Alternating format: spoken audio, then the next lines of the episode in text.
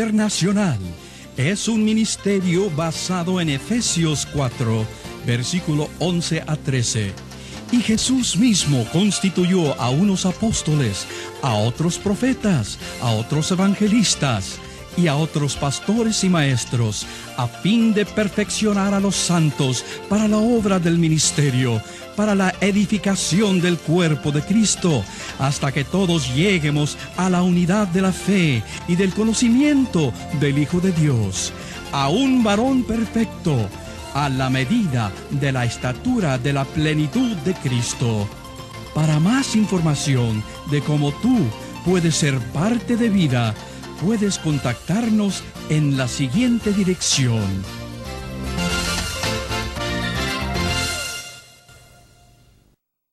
¿Qué tal hermanos? ¿Cómo están?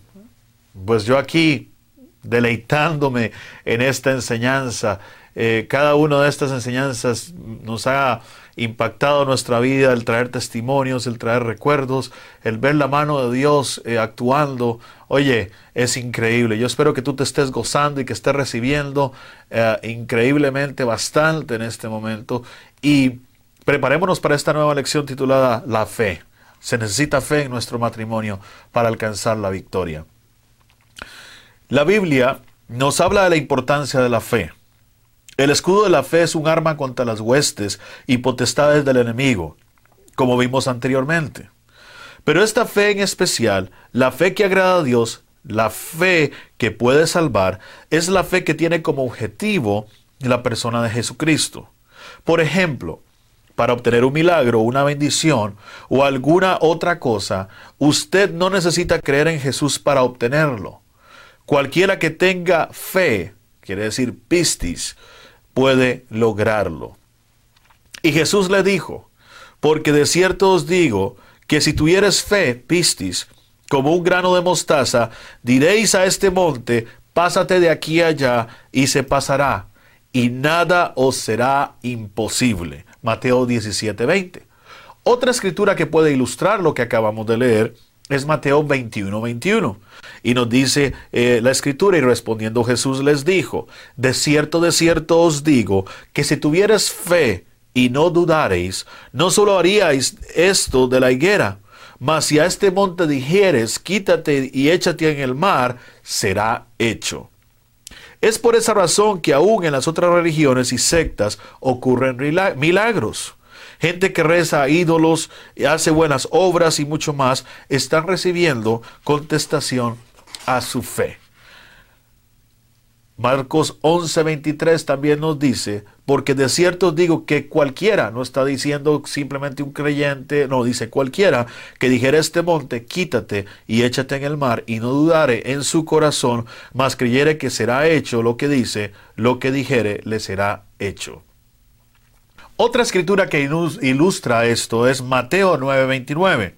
Entonces tocó los ojos de ellos, diciendo, conforme a vuestra fe, pistis, o sea, hecho. Otra escritura, Mateo 15, 28. Entonces respondiendo Jesús dijo, oh mujer, grande es tu fe, pistis, sea hecho contigo como quieres.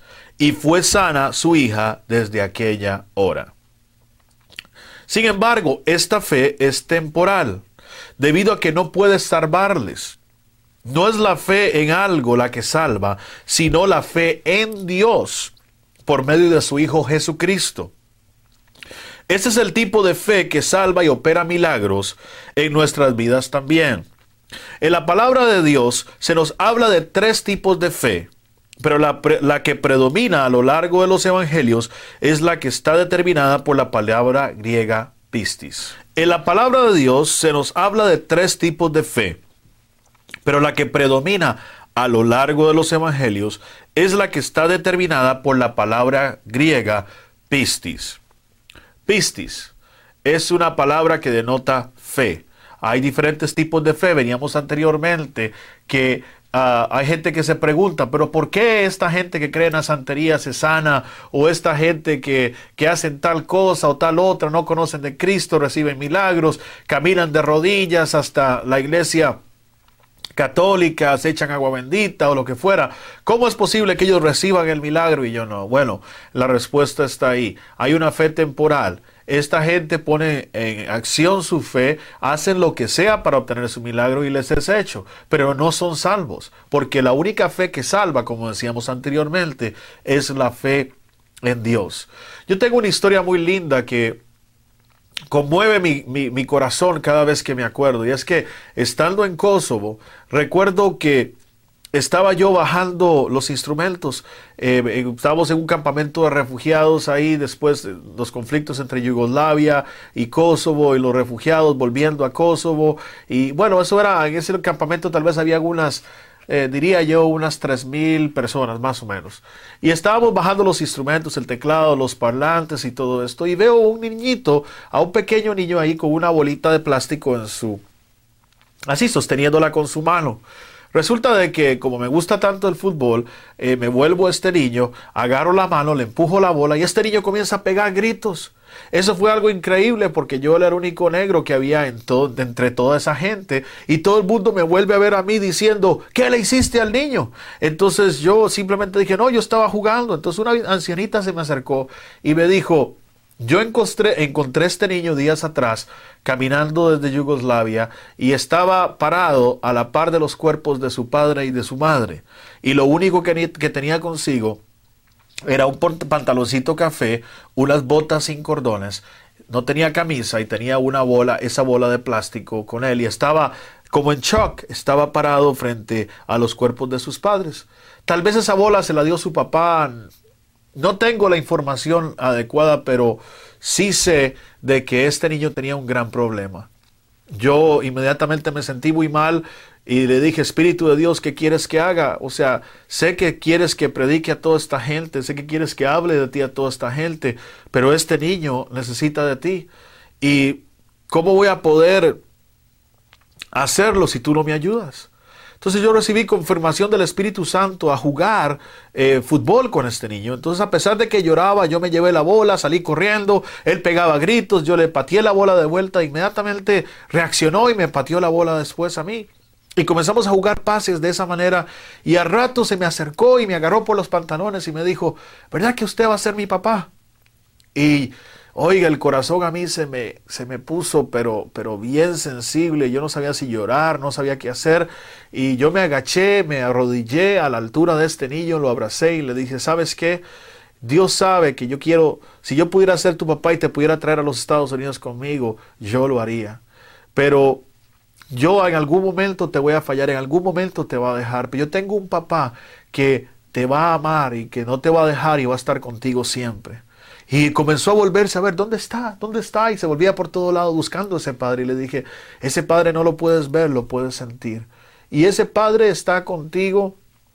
Ese padre estará siempre contigo y te va a amar, te va a cuidar, te va a proteger. Y, y, entonces puse mi mano en su corazón y le dije, ¿tú crees que que quiere recibir a ese padre dentro de tu ser.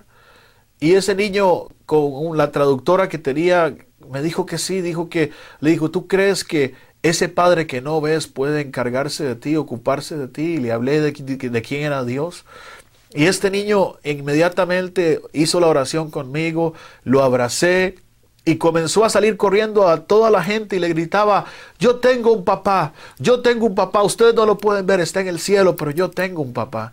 Y me acuerdo que lágrimas corrían por mis mejillas porque decía yo, mira, hay tanta gente que eh, ha recibido a Cristo y no tiene ni el 10% de emoción que este niño tiene. Un niño de 5, tal vez 5 o 6 años, pudo tener la revelación de quién, de quién Dios era.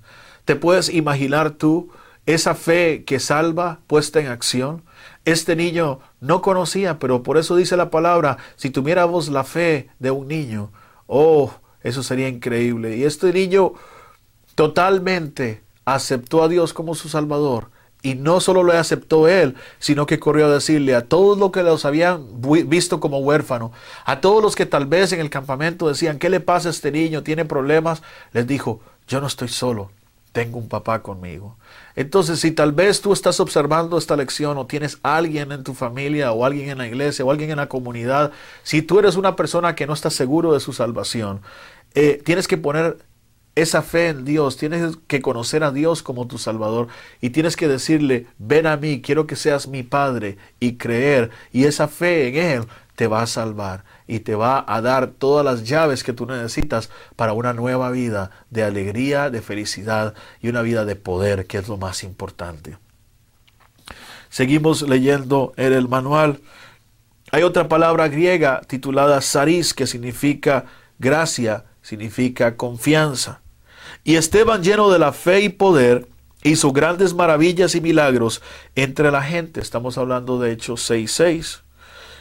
Elpis viene de la raíz griega elpo, que significa esperanza, anticipación, generalmente con gusto, gozosa y confidente expectación de lo bueno. Mantengámonos firmes la posesión de nuestra fe sin fluctuar, que fiel es el que prometió, Hechos 10:23. Según el diccionario griego y la concordancia de Strong, la palabra fe proviene de una raíz griega, y significa convicción de la verdad sobre algo y no está basada en evidencia material. En el Nuevo Testamento eh, es la convicción o creencia con respecto a la relación del hombre para con Dios y las cosas divinas, incluyendo la confianza y fervor. Repitamos esto. Fe en el Nuevo Testamento es la convicción o creencia con respecto a la relación del hombre para con Dios y las cosas divinas, incluyendo la confianza y el fervor. La fe que salva es la que genera convicción de que Dios existe y Él es el creador y gobernador de todas las cosas, el proveedor y facilitador de salvación eterna a través de Jesucristo. El, fe es la creencia fuerte e inconmovible de que Jesucristo es el Mesías y a través de él obtenemos salvación eterna en el reino de Dios. Además, significa fidelidad hacia lo que creemos. La fe en Dios a través de Jesucristo es la fe que puede salvar, liberar y sanar. Marcos 10:52 nos dice, y Jesús le dijo, ve, tu fe te ha salvado. Y luego cobró la vista y seguía a Jesús en el camino. Habla del ciego Bartimeo. Recuérdense la historia. El ciego Bartimeo estaba sentado a la orilla del camino. Los ciegos en aquel tiempo se les daba un, eh, una túnica que representaba el, el permiso legal para poder mendigar y pedir para su sustento dependían de la conmiseración o dependían de la sensibilidad de una gente, de una sociedad decayente. Yo no creo que la gente de hoy sea muy diferente a la gente de antes, porque el hombre es hombre. Hay gente que se conmueve, hay gente que no, pero este ciego pasaba todo el día sonando este tarro. Pero dice que un día escuchó una audiencia diferente. Dice que un día escuchó una bulla que no era, eh, un ruido que no era eh, eh, normal. Y preguntó, ¿qué está sucediendo? Y le dijeron que Jesús, el Nazareno, venía hasta esa ciudad. Entonces, él escucha y dice la palabra que la fe viene por el oír, enciende el motor de su fe, pone su fe en obra y comienza a dar gritos diciendo, Jesús, hijo de David, ten misericordia de mí. La gente comenzó a callarle y decirle, cállate Bartimeo, cállate, Jesús no le interesas tú, cállate, queremos escuchar a Jesús. Pero él gritaba aún más fuerte. Y entonces, según la palabra de Dios, dice que Jesús escuchó los gritos del ciego y le mandó a llamar. Cuando Bartimeo llegó a la presencia de Dios, Jesús le dijo, ¿qué quieres que yo te haga? Y él le dijo, quiero recibir la vista. Y Jesús le dijo, ve, tu fe te ha salvado. Yo creo de que hay, eh, eh, la fe es algo increíble. Como hablábamos anteriormente, hay una fe que cualquiera puede poner en práctica sobre algo y, y recibe, pero es temporal. Pero cuando tienes fe en Jesús y le aceptas como Salvador, eso es algo que dura para toda la eternidad. También podemos ver aquí que Jesús en esta historia observa la, la actitud del ciego Bartimeo que fue la extra milla para obtener su milagro. Yo creo que si queremos sanidad en nuestros hogares, si queremos sanidad en nuestras familias, tenemos que ponernos en pie y tenemos que dar voces diciendo, Jesús, hijo de David, ten misericordia de mí. También cuando lleguemos a su presencia y cuando Él nos diga qué quieres que yo haga, tenemos que aprender a decirle, Señor, necesito un milagro en mi matrimonio. Y Él te dirá, ve, tu fe te ha salvado. Qué hermoso es esto. También otro, otro ejemplo tenemos en, en Marcos 11:22, donde dice, y respondiendo Jesús le dice, tened fe en Dios. Querido hermano, la fe es una la herramienta, diría yo, más grande que tiene el creyente. Tenemos que aprender de que en Jesús somos más que vencedores si tenemos fe en Él. Si tenemos fe que Él puede transformar nuestro problema, transformar nuestra vida, ten fe en el nombre de Jesús y sigue adelante. Veíamos que en Marcos 11:22 dice, Jesús les dijo, tened fe en Dios. ¿En quién tú pones tu confianza? ¿En quién tú pones tu fe para rescatarte y para libertarte de este problema en tu matrimonio, en tu familia? Cuando des consejería a alguien, no les digas pon tu fe en mí, porque tú no puedes hacer nada. Siempre dirígelos a tener fe en Dios y en el proceso que Él empieza en ese momento y lo que Él empieza, Él termina si estamos dispuestos a creer en Él. El autor del libro de Hebreos, eh, en el capítulo 11, nos da una clara explicación de lo que la fe es. Nos dice, es pues la fe la sustancia de las cosas que se esperan, la demostración o convicción de las cosas que no se ven. La fe y la esperanza van juntas. Las mismas cosas que son objeto de nuestra esperanza son objeto de nuestra fe. Es la fe la firme persuasión de que Dios hará las cosas que nos ha prometido en Cristo Jesús. Esa convicción es tan fuerte que nos da una seguridad interna dentro de nuestra arma. La fe ve primero las cosas en lo natural que en lo natural no se han visto. La fe verdadera es puesta por Dios en nuestros corazones una vez que le hemos recibido a Jesús en nuestro corazón. Déjame compartir un testimonio contigo. Te contaba en las lecciones anteriores que cuando llegamos a este país, Lorena y yo, llegamos eh, invitados por el Espíritu de Dios con la promesa de ir al mundo a predicar su palabra. En ese momento nuestros papeles legales no estaban listos, en ese momento nuestra situación financiera estaba totalmente devastada, estaba yo vendiendo aspiradoras, estaba repartiendo periódicos, estaba haciendo lo que fuera con el objetivo de subsistir. Querido hermano, en ese instante eh, fue muy difícil y me acuerdo un día que estaba repartiendo periódicos como a las 3 de la mañana, llegué a un semáforo y en esa luz roja detuve el carro y tuve un encuentro con Dios como nunca lo he tenido en mi vida. Y yo le decía, golpeando la manivela del carro, tú me prometiste que me llevarías a las naciones, tú me prometiste que me ibas a prosperar, tú me prometiste que ibas a ser lo que, que me ibas a, dar un ministerio fuerte de, de, edificación y de restauración y de evangelismo y alcanzando matrimonios y poniéndolos en su meta. Y yo le decía, Señor, ahora me siento defraudado. ¿Qué pasa? Tú me dijiste. Yo hice lo que tú me pediste, dejé a mi familia, dejé mis pertenencias, vendí todo, regalé, hice lo que tú me dijiste y llegué aquí y llego a trabajar, a repartir periódicos y hacer todo esto. Yo escuché claramente la voz de Dios que me decía, hijo, hay dos clases de creyentes. Uno, el cual llora siempre y basa su relación conmigo en llorar por lo que no tiene. Y en vez de orar, llora todo el tiempo. Y basa su oración en recordatorios y en peticiones. Yo sé lo que yo te prometí. Pero la otra clase de, de, creyente, me dijo él, es aquel que a pesar de no ver las cosas, me alaba y me bendice por quien yo soy, no por lo que yo le dé. Hay un tiempo y en mi tiempo tú recibirás las cosas. Pero tienes que salir de este semáforo, de este momento, hacia adelante tomando una decisión. ¿Qué clase de creyente serás tú de ahora en adelante? ¿El que llora en vez de orar? ¿O el que simplemente agradece, alaba, adora y se mueve sabiendo que lo que Dios prometió Él cumplirá? Y yo le dije, Señor, perdóname. En realidad me desesperé. No era fácil levantarse a las 3 de la mañana, repartir periódicos, no podía trabajar en ningún lugar porque mis papeles migratorios no los tenía en orden y, y resulta de que la iglesia donde estábamos apenas nos podía mantener. Era una situación muy difícil.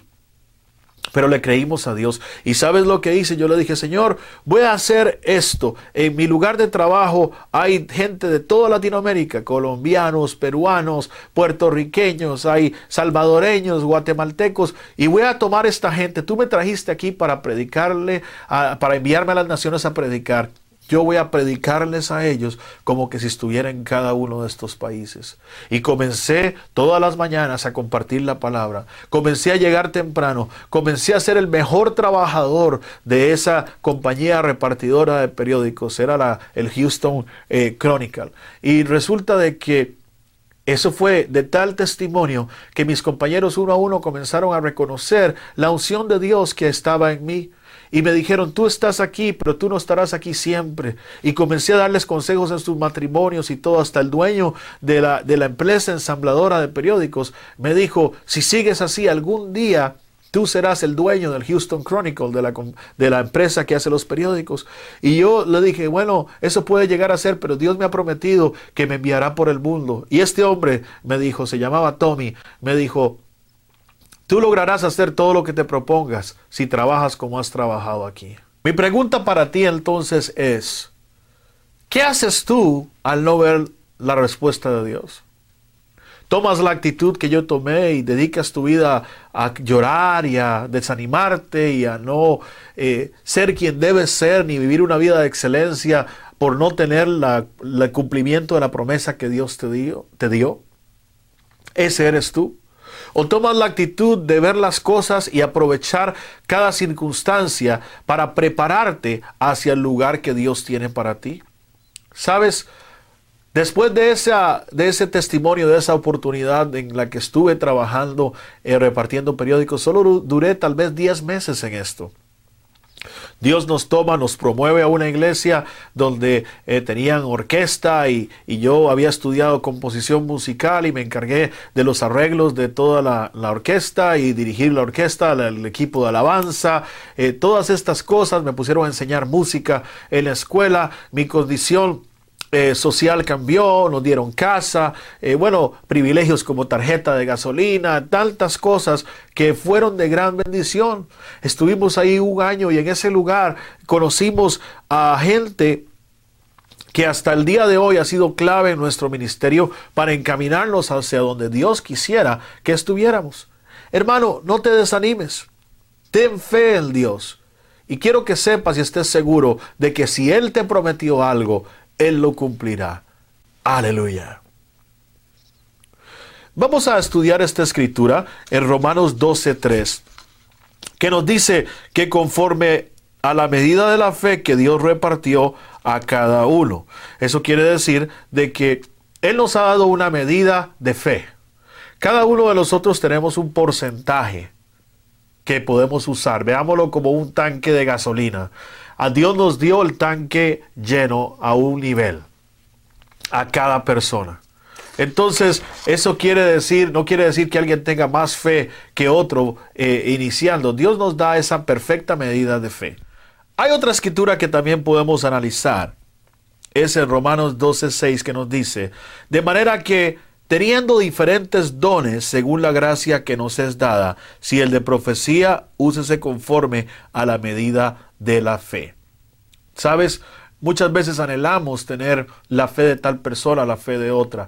Yo algo que entendí en mi vida y ministerio es que Dios nos ha entregado la misma medida de fe, hay una medida perfecta. Pero hay gente que decide usar su fe en totalidad y usar toda la capacidad del tanque. Otras personas solo deciden usar un poquito. Hay matrimonios que pasan circunstancias difíciles y problemas increíbles, se levantan y en fe vencen y siguen adelante. Pero hay otros que pasan por las mismas circunstancias y son destruidos. Tienes que estar dispuesto a usar la capacidad total de la medida de fe que te es dada. No culpes a Dios porque no eh, hace los milagros que otra persona hace. No te fijes simplemente en lo externo. Disponte a usar esa medida de la fe para honra y gloria suya y Él te va a levantar y Él te va a dar aún más. Y eso lo vamos a ver a continuación. Una vez más confirmamos que no es la cantidad de fe que tengamos lo que hará posible lo imposible, sino con cuánta efectividad ejercitamos la fe que nos fue dada una vez. Segunda de Corintios 5, 7 establece que nosotros caminamos por fe y no por vista. Una vez que hemos nacido de nuevo, se nos ha dado ojos espirituales para ver lo invisible. En Romanos 14, 23, la palabra de Dios nos dice, todo lo que no es de fe es pecado. Nuestra fe no es una fe ciega, sino una fe que tiene como objetivo la persona de Jesucristo. Antes éramos ciegos, pero ahora vemos. ¿Te acuerdas la historia que te compartí de mi esposa Lorena cuando se había acabado los alimentos, cuando no había eh, suficiente en la alacena o no había lo que nos gustaba comer y yo me quedé en la cama? Ella puso esa medida de fe en acción y dijo, no, olvídate, yo voy a limpiar la alacena, yo voy a preparar porque hoy Dios suplirá alimento en esta casa y habrá provisión total para lo que necesitamos. En mi mente yo dije, mujer loca esta que se pone a gastar su energía. Pero ella sabía lo que estaba haciendo. Su conocimiento en Dios. Y en ese momento yo estaba atravesando depresión y tantas cosas. ¿Ves cómo es importante en la pareja eh, eh, aprender a dar lugar y aprender a dar oportunidad a que tanto la esposa como el esposo se desarrollen en diferentes áreas. Porque cuando uno está abajo, el otro está arriba en, su medida de fe, o está arriba en su ánimo, o está arriba en su conocimiento. Está, entonces él puede ejercer y levantar y demostrar, y la mano de Dios se puede glorificar y se puede demostrar en ese matrimonio. ¿Te acuerdas la historia? Fue increíble ver cómo eh, en ese momento Lorena grita y me llama y comenzamos a levantar y debajo de cada cosa que levantábamos había monedas, había algo con lo cual eh, pudimos juntar suficiente para pagar la casa hasta por dos meses que debíamos, la electricidad que debíamos, compramos comida y hasta el día de hoy hemos guardado un cofrecito de madera, una especie de, de monedero, es algo redondo, con algunas monedas adentro para recordarnos de ese milagro que Dios hizo en nuestra vida. ¿Cuál fue la llave para que ese milagro ocurriera? Una mujer que a pesar del cansancio, a pesar del desánimo, a pesar de tantas cosas, se levantó y dijo, voy a comenzar a limpiar porque va a haber provisión en mi casa. Hermano, es increíble. Solo ponte a pensar lo que leíamos anteriormente que Jesús le decía a sus discípulos. Le dijo que si tuvieras fe, no solamente le, le eh, como dice, eh, no solamente Vamos a ver, en Marcos 11:23 dice, porque en cierto dice que cualquiera que dijera este monte, quítate y échate en el mar y no duraron en su corazón, mas creyere que será hecho lo que dice, lo que dice le será hecho. Entonces, si aprendemos a hablar la palabra de verdad, si aprendemos, aprendemos a hablar la palabra de fe, si aprendemos a poner nuestra fe en, en práctica con nuestra boca y con nuestras acciones, vamos a desatar el poder de Dios sobre nuestra vida. A veces somos increíbles para imponer manos sobre los enfermos y se sanan, pero no podemos poner manos sobre nuestro cónyuge o no podemos ah, darle oportunidad al Espíritu de Dios para que sane nuestro corazón. Creemos que Dios puede mover la montaña o puede hacer grandes milagros, pero no creemos que Él pueda hacer el milagro de transformar nuestro matrimonio. ¿Sabes por qué? Porque depende, lo que, lo que pasa es de que tendríamos que dejar ir el yo y ese es uno de los problemas más grandes y enemigos de la fe, nuestro yo. Entonces tienes que aprender a quitarte tú, como decía Pablo, es necesario que yo mengue para que Cristo crezca. Entonces, no es cuestión de quién tiene la razón, es cuestión de hacia dónde vamos y lo que es necesario para lograr nuestro objetivo. Perfección es la humildad puesta en práctica, es el reconocer lo que yo puedo o no puedo hacer y lo que puedo hacer, hacerlo con excelencia para Él. No te desanimes, sigue adelante. Dios está contigo. Estamos viendo este, esta enseñanza que es emocionante. Hay áreas en el matrimonio que tenemos que levantar. Hay áreas en el matrimonio que tenemos que entender y tenemos que aprender a hablar el lenguaje de la fe. Si tu esposo no es creyente, comienza a hablar de esta manera. Padre, yo veo a mi esposo predicando tu palabra. Yo lo veo, Señor, eh, viniendo a la iglesia, diezmando, ayudando a tu reino que crezca. Yo veo a mi esposo alegre, contento. Comienza a llamar las cosas que no son como si fueran. Comienza en vez de decir, tú no sirves para nada, desde que me casé contigo he sido un desastre, comienza a cambiar tu manera de hablar y habla de acuerdo a la manera de Cristo, a la manera de fe. Es indispensable que nosotros como iglesia entendamos esto y comencemos a caminar. ¿Cuántos pastores muchas veces ven al fútbol, ven a los deportes, ven a cualquier cosa, las maquinitas de juegos en, en algunos lugares, como enemigos de la iglesia? ¿Cuántos pastores dicen es que los jóvenes ya no quieren estar aquí porque no hay nada atractivo para ellos? Comienza a actuar en fe. Comienza a tomar posesión de tu ciudad. Y yo creo que la iglesia tiene que controlar en fe todas las áreas de la comunidad. Yo creo que la iglesia tiene que tener las canchas de fútbol. Algo que siempre me llamó la atención en la mayoría de ciudades en Latinoamérica es de que las canchas de fútbol están al frente de las iglesias católicas. Y muchos de nosotros en nuestras iglesias, pastores, líderes que jugamos fútbol en el pasado, vemos ahora el fútbol como un obstáculo y tratamos de prohibir que el fútbol sea dado. ¿Sabes qué? Tenemos de, que, de, dejarnos de poner reglas y comenzar a caminar en fe y poseer la tierra. Pastor, comienza a ver y a visualizar la ciudad y a decir, vamos a tener un campo de fútbol, vamos a tener un campo de béisbol, vamos a poner un campo de básquet, vamos a hacer un cine, vamos a hacer diferentes cosas con el objetivo de infundir fe, con el objetivo de infundir visión en nuestra comunidad. Que vean a la iglesia no como que el lugar santo solamente al cual llego si acepto a Cristo, que vean a la iglesia como el refugio, como ese lugar de paz y de poder, en donde siempre pueden llegar aún hasta hacer deporte para poder alcanzar la plenitud de vida en Cristo que ellos necesitan. Vamos a hablar ahora del don de fe. Hay ocasiones en las que necesitamos nuestra fe puesta en acción. Una fuerza, una fuerza interna que nos anime y asegure que todo saldrá bien. Es entonces cuando de repente brota dentro de nosotros esa convicción y confianza. A ese brotar sobrenatural de fe se le conoce como el don de fe. Lo que obtienen aquellos que han sido bautizados en el Espíritu Santo como un regalo de Dios. Simplemente le pedimos a Dios por ese regalo con el propósito de resolver el problema específico que se nos ha puesto por delante. Gracias a ese don o carisma obtenemos la respuesta y salida a nuestras dificultades. ¿Cómo puedo obtener la fe que salva? ¿Cómo puedo obtener esta fe que salva?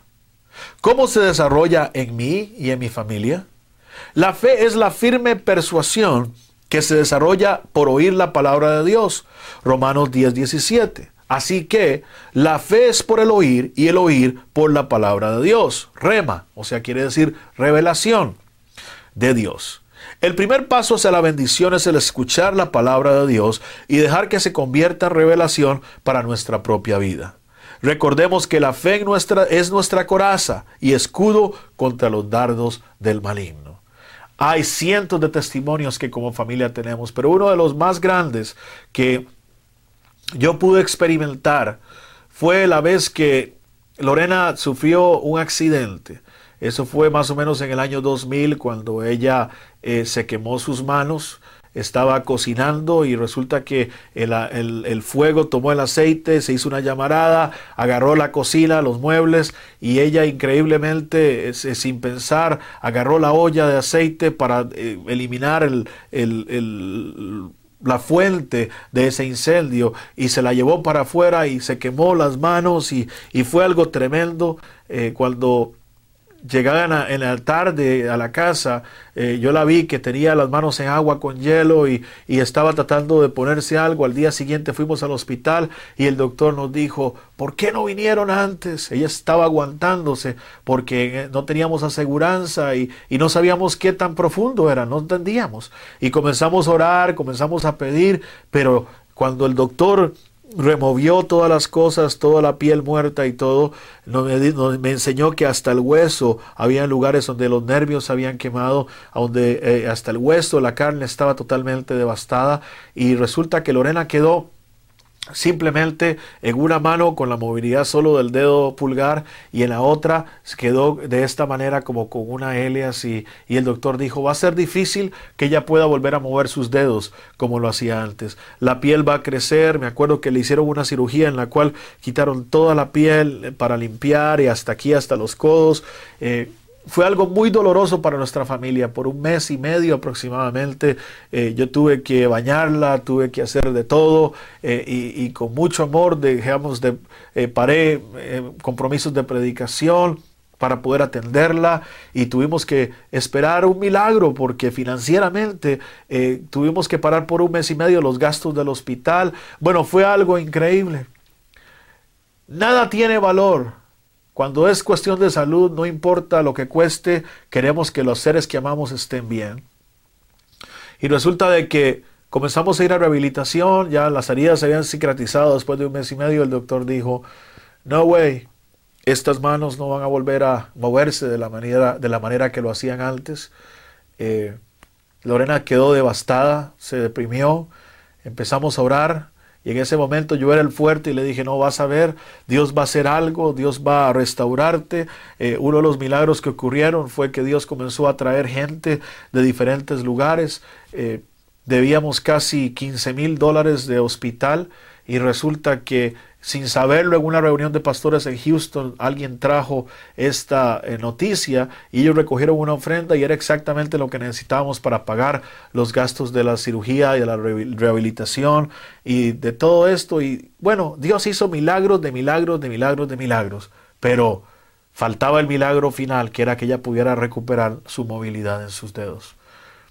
Llegaron unas hermanas un día a la casa y comenzamos a orar, comenzamos a alabar a Dios y Lorena tomó fe y dijo, Dios, en el nombre de Jesús, tú me diste estas manos para hacer señas para los sordos, para escribir, para hacer tantas cosas, para pintar, para abrazar a mi esposo, para abrazar a mis hijos. Y yo reclamo que mis manos van a volver a tener movilidad como lo tenían antes y se agarró de esa promesa, comenzó a clamar, comenzó a reclamar sus derechos y yo pude ver cómo el don de fe emergió en ella primeramente, como emergió en los que estábamos ahí. Al finalizar la oración y todo esto, ella comenzó a sentir como un hormigueo y un cosquilleo en sus dedos. Nunca se me olvida esto. Y ya para la noche, ya ella podía mover sus dedos. Y cuando llegamos al médico, él dijo, es un milagro porque los nervios habían sido destruidos. No había manera de mover, no había manera de hacer absolutamente nada. Y imagínate que ella pudo ver cada una de las cosas. Y, el doctor decía, pero miren, en la piel comenzó, dijo que la piel iba a quedar roja y todo el mundo iba a ver arrugada que, que se había quemado. Y ahora tú ves a Lorena y con costos puedes ver que se quemó en esa oportunidad. Querido hermano, querido hermano o querida hermana, fue un momento difícil para nuestra familia, pero necesitábamos del don de fe en nuestra vida el don de fe surgió y se levantó, eh, al igual que cuando, otro testimonio en cuanto a esto, eh, fue cuando eh, Lorena tenía una enfermedad en la sangre y por consiguiente no podía quedar embarazada. No, intentamos casi por un año, no podía quedar embarazada y el médico nos dijo, es mejor que no tengan hijos, porque si va a la sala de operación y hay una hemorragia, su mujer se muere. Yo le dije, doctor, no se preocupe, Dios nos prometió que íbamos a tener un hijo varón, se iba a llamar Daniel y que iba a ser profeta del Altísimo. Y le dije, doctor, ¿cuánto cobra usted por traer a un niño al mundo? Y me dijo, yo cobro tanto, creo que eran 90 mil colones de Costa Rica en aquel tiempo. Y le dije, doctor, aquí voy a dejarle la mitad del dinero en un cheque y usted va a ser el, el, el que va a tener la bendición de recibir a mi primer hijo. Y él me dijo, pero usted no entiende, hay riesgo de muerte, es imposible que su esposa quede embarazada. El organismo no está funcionando bien. Y yo le dije, yo entiendo, pero Dios dijo que iba a quedar embarazada y que debía tener un hijo varón que se iba a llamar Daniel. Y le dejé el cheque y él se volvió a su secretario y le dijo, ¿sabes qué? Este hombre está loco y él va a volver por este cheque cuando se dé cuenta de su reacción. Guárdalo en el FAO porque así va a suceder. No habían pasado eh, ni un mes cuando Lorena quedó embarazada. El embarazo fue, eh, los nueve meses de embarazo fueron bellos, fueron perfectos. Eh, hubo que tener un poco de cuidado como cualquier otra mujer embarazada, pero se engordó, el niño estaba perfecto. Al tiempo de dar a luz, el doctor que creyó que estábamos locos recibió a Daniel, eh, que era varón, y él pudo decir, ¿sabes qué? Dios es real. Y no solo eso, recibió a Daniel y recibió a Catalina. Y después de no poder tener hijos, llegamos a tener tres niños, Daniel, Catalina y Alejandra. Y yo quiero animarte con este testimonio y decirte que Dios es un Dios de bondad y un Dios de amor. No te desanimes. Pon el don de fe en acción. A veces ese don de fe nos hace hacer cosas que pareciera imposible, pareciera como que decimos, pero ¿cómo hice yo eso? Ese es el don de fe que emerge en nuestras vidas. Tienes que ponerlo en práctica, tienes que darle cabida. Y lo primero que tienes que darle cabida, en lo primero que tienes que darle acción y libertad para actuar, es en tu matrimonio, es en tu familia. Y así verás grandes cosas. Dios te bendiga eres una bendición de Dios y pon tu fe en acción. Tenemos ejemplos que hemos visto en todo este curso y, yo creo que vamos a ver grandes cosas y matrimonios de fe y de poder que van a alcanzar y van a restaurar y van a levantar a otros matrimonios que alcanzarán a otros. Recuérdate que el paso por este mundo es circunstancial, es corto, pero la extensión del poder de Dios es inigualable y nunca se va a parar. Entonces permítele al poder de Dios transcurrir y caminar y fluir a través tuyo y vas a ver grandes cosas. Dios te bendiga. Aleluya. Les habla su hermano y amigo Lee Short, fundador del Ministerio Vida Internacional. Nuestro deseo es el de capacitar obreros para la obra del Señor. Si necesitas más información acerca de más cursos, y su costo, escríbenos a la dirección en la pantalla. Dios le bendiga.